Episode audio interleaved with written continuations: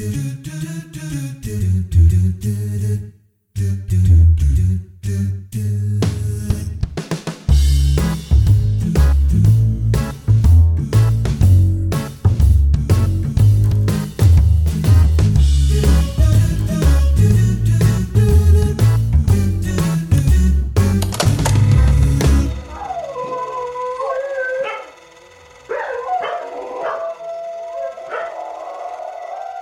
你刚才听到的那段声音来源于杨文静的快手。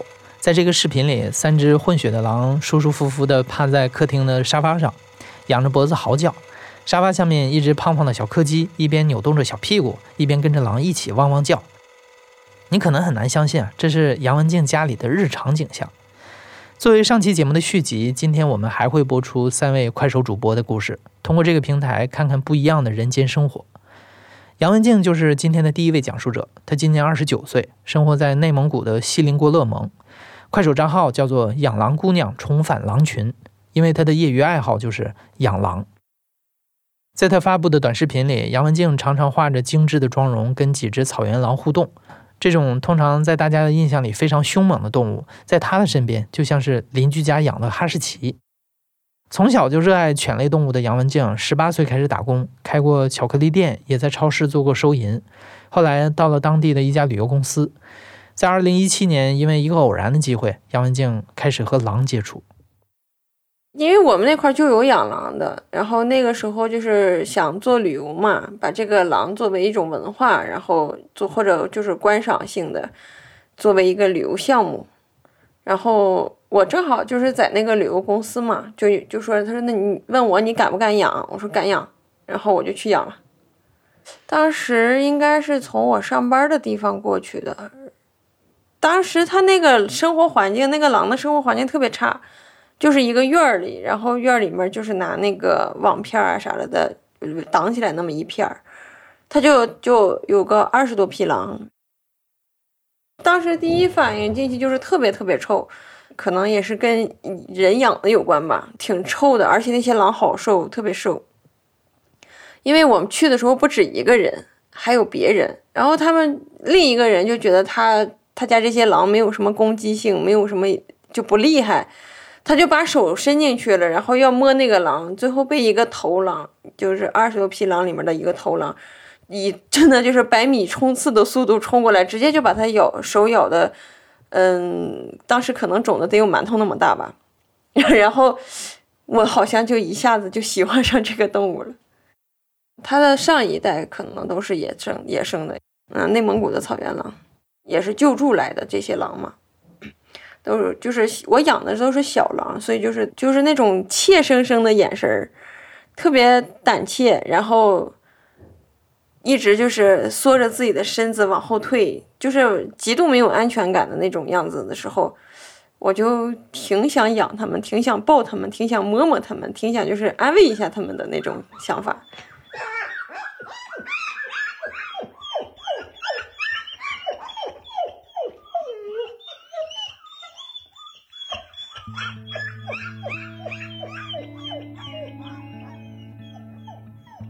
开始养它们了以后，就是每天要给它们煮肉啊，就是吃呀喝呀。首先肯定是要照顾好它。二十二天之前一直都是吃母乳，二十二天以后就要给它加点羊奶粉啊、狗粮啊、鸡蛋黄啊这种有营养的东西了。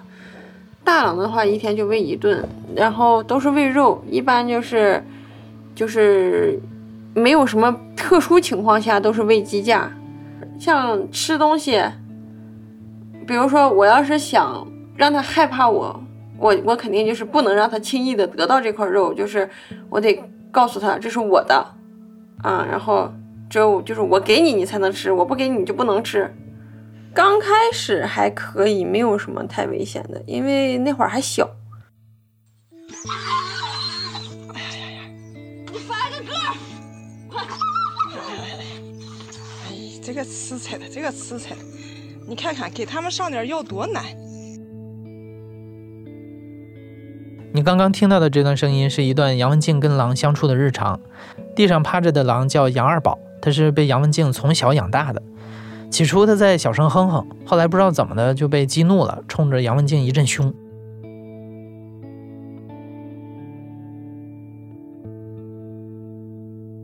杨二宝，他就是我从小养大的。他在那个狼群里面吧，就是比较厉害的那一个，但是吧，他还害怕我，然后他就觉得一直就是生活生活在我的阴影之下了，他就觉得他得要他长大了，他他有能力了，他想要跟我叫板一下子，他想把我打败，他成了一个新的头狼。他因为就是我在狼群中就是一直都是头狼的那个形象嘛，然后他们都特别害怕我。后来有一天就是他突然间就翻脸了，然后就。冲着我的脖子上就，就照就冲着我脖子上就咬，我往后这么一躲，正好咬在了我这个左胸口上，然后就有个大概是五六厘米、六七厘米的一个疤。他们没有什么轻重啊，他们不懂这些，他就觉得当时，呃，当时翻脸了，他就下意识的要咬人。所以我三年打了十七针狂犬疫苗，还是严重的上才打的，不严重的都不打。杨文静说啊，虽然狼是很难养熟的，他们一直保有先天的野性，但是时间久了，他们好像也通了一些人性。那几只从小养大的狼，成年之后偶尔不小心伤着杨文静的时候，也会在被训斥之后表现出一脸要哭的表情。这样的反差让很多人觉得非常惊讶。在养狼后不久，杨文静开始在快手上发布自己和狼相处的日常，并且迅速收获了很多粉丝。后来喜欢他们的老铁越来越多。杨文静也靠着直播打赏获得了可观的经济收入，可以改善自己和狼崽子们的生活。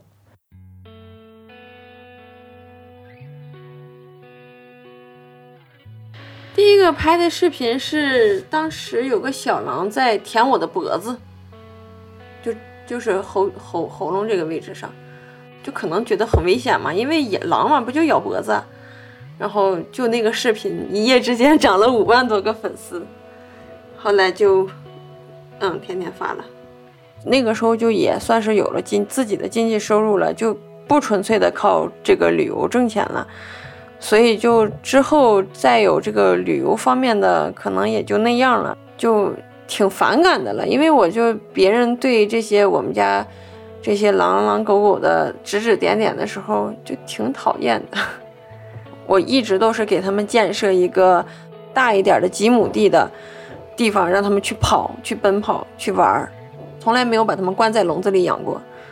我最大的，我给他们建设的最大的这个狼园儿，应该是个七亩多地的，有山、有树、有水。就我给他们打造了一个游泳池，然后还有就是一个山坡，然后还有很底下还有很多树，就是环境非常不错了。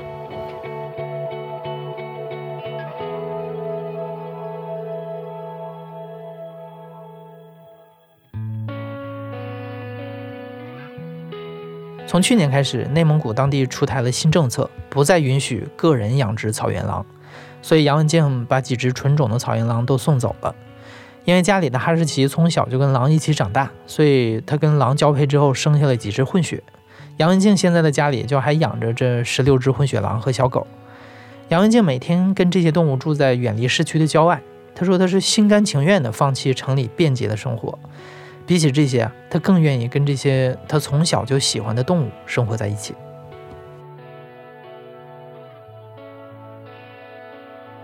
接下来的这位讲述者叫李新勇，是一位九五后的小伙子，在李新勇的快手上记录了穷游九十五个国家的经历。他用自己的亲身体验告诉大家，一个没钱、英语也不好的年轻人是怎么实现自己环球旅行的梦想。好，大家好，我叫李新勇，是一名环球旅行者，今年二十一岁，来自于山西。我的快手号是李新勇一百九十五个行走中。因为全球有一百九十五个联合国嘛，所以我的目标就是完成这一百九十五个联合国的行走。目前呢是已经去了九十五个国家。就是我在初中的时候有接触过一本书，是切格瓦拉的《摩托日记》。讲述他当时在南美骑着摩托去旅行的过程。当时也喜欢看看一些探险的一些书籍，比如是《鲁滨逊漂流记》啊一些内容。那会儿就有一个想外出走的一个想法。李新勇在初中毕业之后，一个人到了广州。他在广州上大专期间，一边打工一边读书。后来有了一些积蓄，就开始旅行。在旅途当中，他受到了一个德国小哥搭车旅行的启发，自己也跃跃欲试。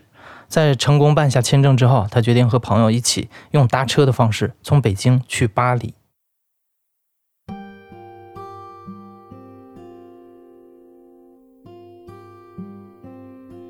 呃，真正开始决定长途穿越之后，呃，其实也做了很很周全、很周全的准备。呃，我我在一个月前就把每个国家的这个搭车语是怎么写，我就把它打印出来了，甚至用这个胶带把它塑封起来。每天晚上都很兴奋，觉得就是自己很快就要出发了。呃，跟自个儿一个特别好的一个朋友啊，当然他其实他心里面也没底，呃，其实我也没底，我就带着他出发了，从北京北五环开始，呃。开始搭车，哎，搭两个多小时，其实没车停，大家也不理解，停下来好多这个黑车，说是去哪儿，然后还还有好多司机觉得我在给他点赞啊，就很奇妙。哎，我们当时很很愣啊，怎么会在那样一个地方地方搭车？当时就快要放弃了，直到恰巧碰到一个张家口来的一个别克车，一个新的一个 G L 八，哎，问我去哪儿，我说我要去巴黎，哎，那司机说巴黎是哪儿？河北还是哪儿？我不是我说要去法国，这司机说你要去北京机场吗？呃，最后解释了半天，我告诉他是，呃，要一路一路搭车过去。哎，就这样就迈出了第一步，在快要放弃的时候，呃，他把我带到张家口，然后又从张家口的一个服务区开始，就开始很顺利了，基本来一辆车都是往前走的路，又到了内蒙古，到了外蒙啊，然后到了外蒙之后，经历了沙尘暴，又去了外蒙的一个煤老板家去投诉。最后到了一个山西人的一个经商要道，叫恰克图，啊，通过恰克图，我们就进入到了俄罗斯。北京到巴黎是花了可能有两个多月啊，呃，整个从北京到巴黎的大概十一二个国家吧。我当时想都没想到，其实整趟下来，我我身身上有五万块钱，但是我预算了可能要花个一两万，没想到整个行程我只花了两千块钱人民币，一路都是在坐司机的车。然后一路都是在搭帐篷，有时候借宿别人家。就现在我们要搭车去海边城市贝拉，看能不能顺利吧，一百多公里，可以省个十来块钱吧。但是搭到车能跟当地人交流。在搭车旅行的时候，我去分析，对大众来讲去环球旅行，其实无非考虑的就是时间跟金钱。呃，对于大家来讲的话，可能更多考虑是一个金钱这个问题。但其实我们把这个旅行拆开，旅行。之中会支付的费用会有哪些呢？无非就是吃住行。我们把住通过搭帐篷的方式解决掉，把行通过搭车的方式解决掉，只会在城市里边去坐坐一两块钱的公交车。那其实剩下就只有吃了。到俄罗斯吃东西，也就是经常一顿饭的话，可能平均下来七八块钱，也都吃的挺开心的。到欧洲的话，物价就很高了。但欧洲在那麦当劳有一个有一个汉堡叫 cheeseburger。很多人都不知道，它是卖九十九欧分，大概就是六七块钱，两片汉堡中间加片牛肉，呃，特别经济社会。后面还还有那个有个超市叫宜家，卖家具那个，它里面有个那个一欧元就可以有一个很长很长的这个热狗，然后还有无限续杯的饮料。呃，大部分方式的话，就是有城市的话就吃这个，没有城市的话就自个儿买点法棍呀，买点面包，有时候自个儿路上简单做上点东西。搭车回来，李新勇的穷游还在继续。他的足迹渐渐踏遍了亚洲、欧洲、非洲和美洲。因为没钱，李新勇很少睡在旅馆里，住宿基本都是通过搭帐篷解决。而旅行也不都是浪漫和远方，过程当中也会遭遇一些危险。之前在津巴布韦跟赞比亚的边境搭帐篷的时候，一个树林搭进去了，结果没想到晚上咚咚咚。哇，哎，怎么回事？我我帐篷塌了。咱们昨天晚上买的那个买了块牛肉放到帐篷顶上了，因为帐篷里面很热，在非洲，我想着第二天早上放帐篷顶上不会坏，可以凉爽一点，在那吃的。哎，帐篷怎么塌了呢？而且整个地方很很可怕。后面一想，哎，咱们是碰到野生动物，晚上心里面就开始扑通扑通的扑通，觉得自个儿真的离危险很近了。我们就全副武装，把身上的所有装备都穿上，然后把刀子、小小刀子拿出来，哎，然后再加上，咱们一定不要出帐篷，一定要在帐篷里边，哪怕尽尽尽管已经塌了。到了早上发现，怎么回事？就出帐篷了，感觉外面安宁了，出帐篷了。野生动物保护区来了个 Guard Please，警察告诉我，你看这个是个 elephant shit，然后那个是呃大象踩断的树枝，然后看这个大象脚印，呃，他会杀了你。我当时还记得，我当时拍那个视频里面他说的很一句话让我咯噔一下，they will killing you。我对他那个说话的语气，还有那个声音记得非常清楚，因为他当时瞪着我说的，他都觉得替我捏一把汗啊。一个黑人警察戴着绿色的帽子啊，全部被踩扁了。它非常大。昨天这大象应该是踩到我的包了，你看这相机，相机已经被踩烂了，已经被踩扁了，已经成这样子。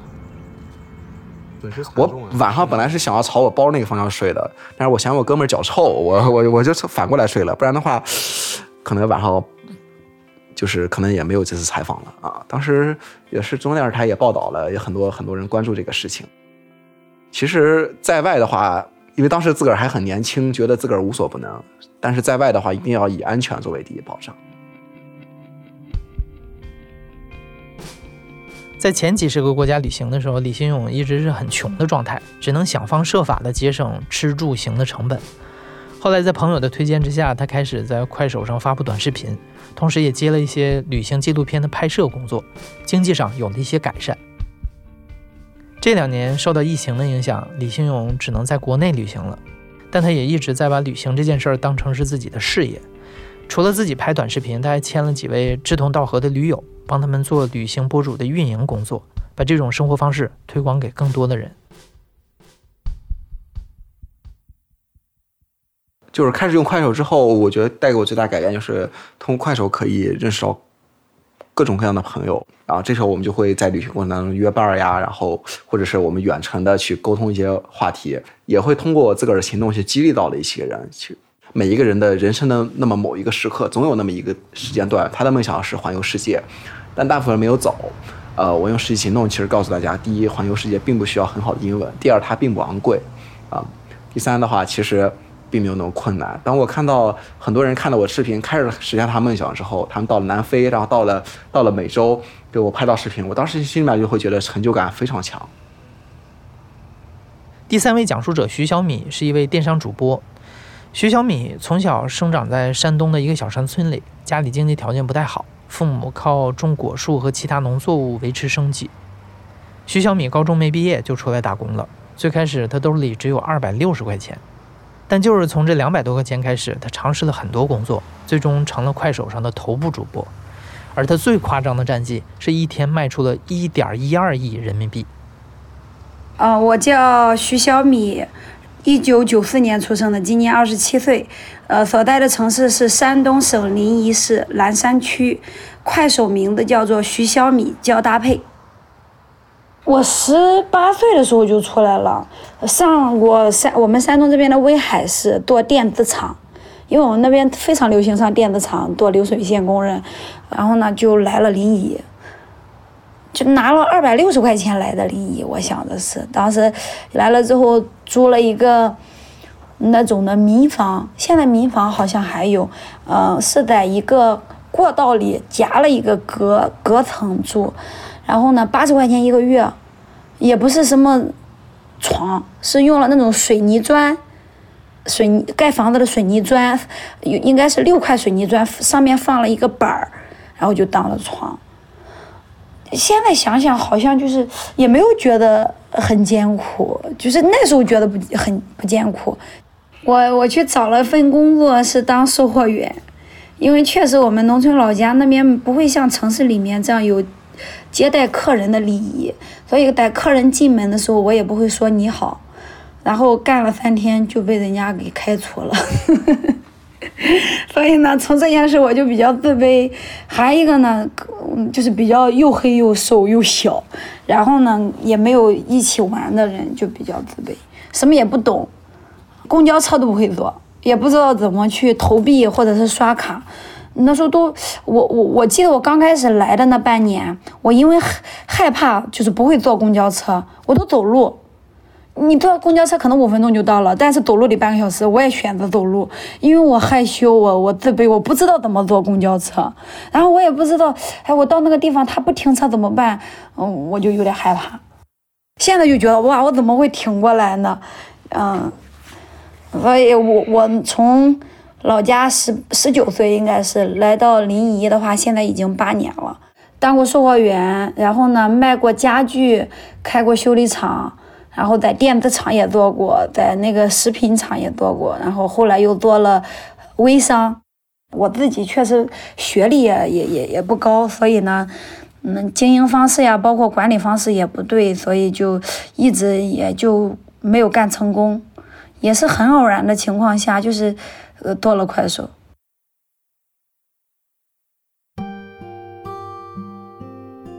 其实，在做快手之前，徐小米和他的合伙人已经积累了一些做微商和在其他平台卖货的经验。有了之前失败的教训，他们这一次的经营路线更清晰了一些，主要就是面向二十五到三十五岁的已婚女性，一边直播拉家常，一边带货卖衣服。第一次直播的时候，徐小米只有几个粉丝，但是没有想到，仅仅靠那些因为推送机制随机点进直播间的路人，他们就开了张。然后呢，干的时候第一天我们就卖了一千七百块钱，当时没有想到能开能开张。就一下子卖一千七百块钱，我就觉得哇，能干呀！这个事情，就是我从来没有这方面的经验，还能干。然后第二天卖了五千块钱，第三天卖了九千二，到了第五天就业绩破万了。所以就这样一天一天一天，我们就特别有信心，就就是当时就想着，那我们更得用心。那时候直播刚开始才直播四五个小时，后来我们就调整到直播十个小时到十二个小时。呃，好也是慢慢变好的。最开始干的时候，一八年到了年底，我们没赚钱，我们还赔了五十万。当时妈呀，年都没过好。然后呢，因为光有人要账，赔了五十多万，都欠了那个合作商的钱嘛。人家过年了得清账，没钱给人家钱。大年三十还有人打电话要账。然后呢，你说过年了吧，总得给父母点钱买点东西，也没钱给父母。然后呢，就那个年过得可压抑了，然后在床上躺了五天，一八年的时候，然后后来我们就探讨说要改变自己的模式，要卖好的产品，好的产品退货率低，而且顾客粘性高。所以一八年的年底，也就是约一九年年初是一个转机。到了一九年的九月份，快手那时候刚刚开始流行做这种的宠粉节，服装宠粉节。第一届应该是我们第一届服装宠粉节，我们得了第三名，就是以前谁都不知道我们，然后通过那场活动之后，我们就脱颖而出，成为了一匹黑马。上这件衣服，你自己看，四十八块钱的，我卖给你十八啊！想要好裤子的今天去买它。带了一个小小的设计款，改价六十九块九的，给我改成五十五块钱。二零一八年的夏天，平时一次直播只能卖出十万块钱的直播间，头一次卖出了五十万。这一天晚上让徐小米特别难忘。成功的原因很复杂，可能是算法加持、价格实惠、找对了客户群体，也可能是徐小米自己爱聊天的性格。团队中的每个人都处在亢奋的状态，没日没夜的工作给他们带来了无比可观的经济收益。最夸张的那一次，他们就卖出了一点一二个亿。公司在三年之间迅速扩张，从最开始的十个人到现在的五百人。徐小米本人的生活也发生了翻天覆地的变化。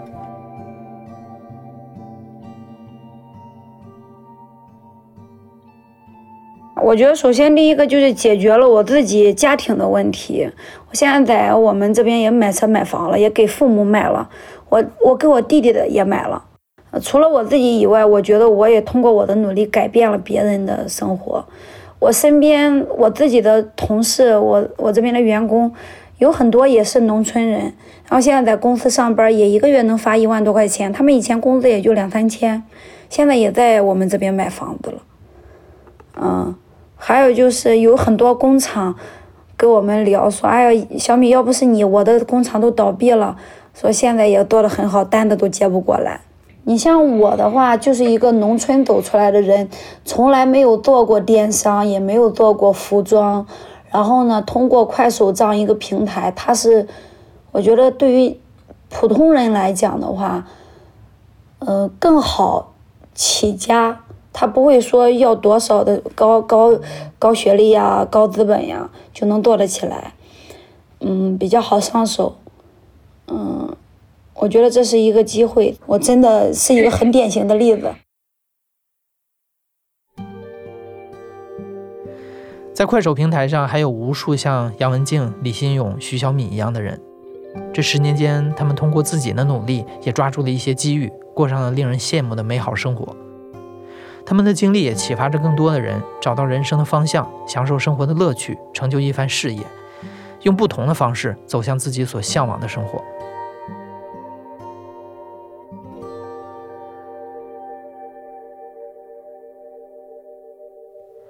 你现在正在收听的是《亲历者自述》的声音节目故事 FM。本期节目由快手赞助播出。快手十年为更好的生活，希望天下对生活有向往的人们都能过上向往的生活。我是主播艾哲。本期节目由鲁路制作，声音设计桑泉。感谢你的收听，咱们下期再见。